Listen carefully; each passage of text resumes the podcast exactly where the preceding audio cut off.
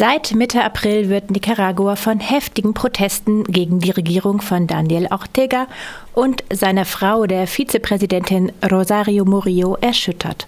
Trotz monatelanger Proteste mit rund 450 Todesopfern und 2000 Verletzten verkündete Staatschef Ortega im August, dass er bis zum Ende seiner Amtszeit 2021 weiter regieren will. Anfang 2017 hatte der ehemalige sandinistische Revolutionär seine vierte Präsidentschaft angetreten.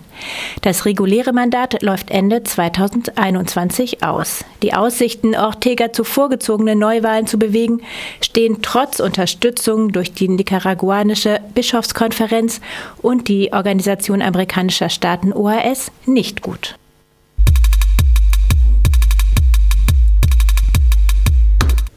Die Zahlen über Tote und Verletzte variieren stark. Während Menschenrechtsorganisationen von bis zu 450 Personen sprechen, nennen die offiziellen Stellen unter 198 Personen. Die Interamerikanische Menschenrechtskommission bezeichnete die offiziellen Angaben der Regierung über die Todesopfer als haltlos und drängte sie, die Liste der Namen derer zu übergeben, die sie für Opfer hält. Die Menschenrechtsorganisation aktualisierte ihre Zahlen der Toten, die seit April bei den Unruhen umkamen und kommt Ende August auf 322 Personen. Davon sind 21 Polizisten und Polizistinnen, der Rest sind Zivilistinnen, unter ihnen Kinder und Jugendliche.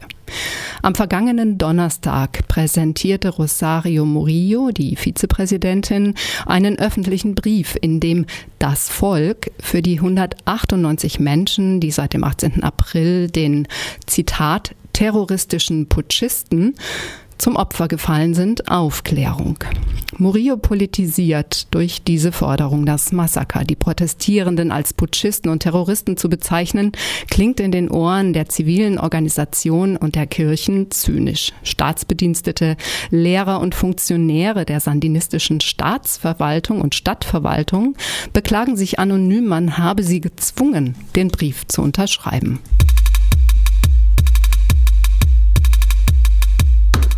Obwohl der Auslöser für die Proteste eine Rentenreform war, geht die Unzufriedenheit in der Bevölkerung weit darüber hinaus. Medienrepression und die Repression gegen Frauen sowie das kaum mehr unabhängige Justizsystem sind weitere Gründe. Zunächst zur Medienrepression. Anfang Juli wurde in Chinotepe Bischöfe attackiert. Bei dieser Gelegenheit griffen die paramilitärischen Kräfte der Regierung auch die begleitenden JournalistInnen an, schlugen sie und zerstörten ihre Kameras. Nicaragua nimmt übrigens Rang 90 auf der Liste der Pressefreiheit ein.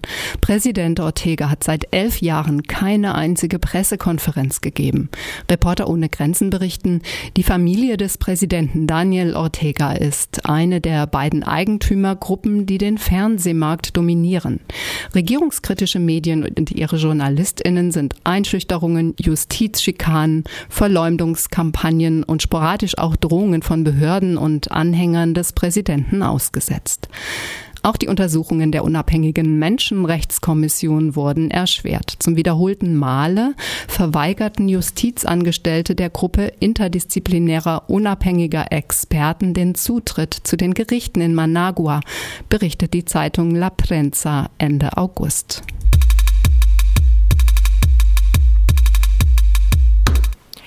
Schwangerschaftsabbrüche sind verboten. Die restriktive Politik des Abtreibeverbots führt unter anderem zu einer sehr hohen Zahl an Teenager-Schwangerschaften.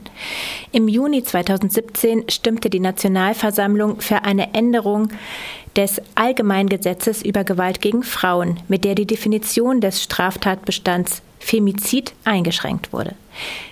Nunmehr gilt ein von einem Mann verübter Mord an einer Frau nur dann als Femizid, wenn er im Privatbereich im Rahmen einer Beziehung zwischen Ehe oder Lebenspartnerinnen stattfindet. Diese neue Definition verleugnet die Realität von Femiziden, die auch im öffentlichen Raum begangen werden. Die NGO Katholikin für das Recht zu entscheiden, Nicaragua, berichtete, dass im Jahr 2017 insgesamt 55 Frauen aus geschlechtsspezifischen Gründen getötet worden seien.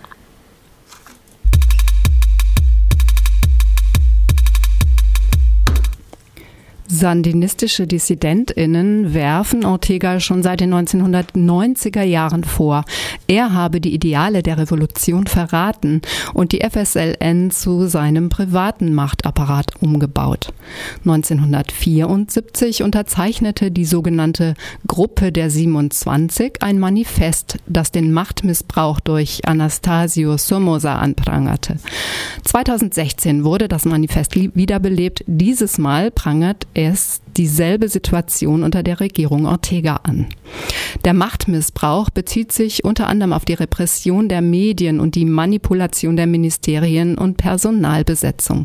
Eine unabhängige Arbeiterbewegung wurde durch ein Dekret verhindert. In den gewalttätigen Reaktionen des Präsidenten sehen viele Linke Parallelen zur Diktatur Somosas. Übrigens, Nicolas Grimm schreibt in der neuesten Ausgabe der IZ3W, warum die autoritäre Entwicklung des ehemaligen Anhängers der sandinistischen Revolution älter ist, als manche Linke glauben.